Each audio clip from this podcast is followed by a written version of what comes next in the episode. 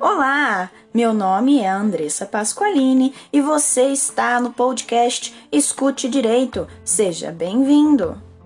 Vivemos tempos corridos, o que significa dizer que não sabemos bem administrar nosso tempo e, por conseguinte, temos dificuldade de equilibrar vida social, trabalho, alimentação saudável, cuidar da casa, dos filhos, enfim, uma série de atribuições.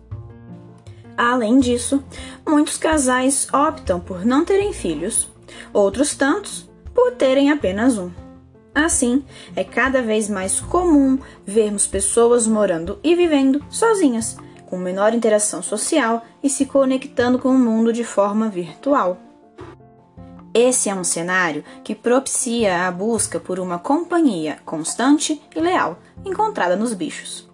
Tanto é verdade que, segundo informações do Abimpet, o Brasil tem a segunda maior população de cães, gatos e aves e é o terceiro maior país em população total de animais de estimação.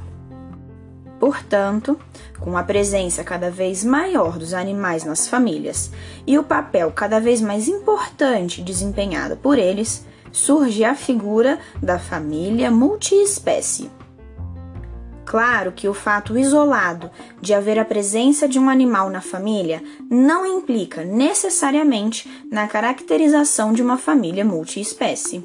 É essencial a presença de alguns elementos subjetivos e objetivos para tanto. Essas particularidades serão vistas no próximo episódio. Obrigada e até lá!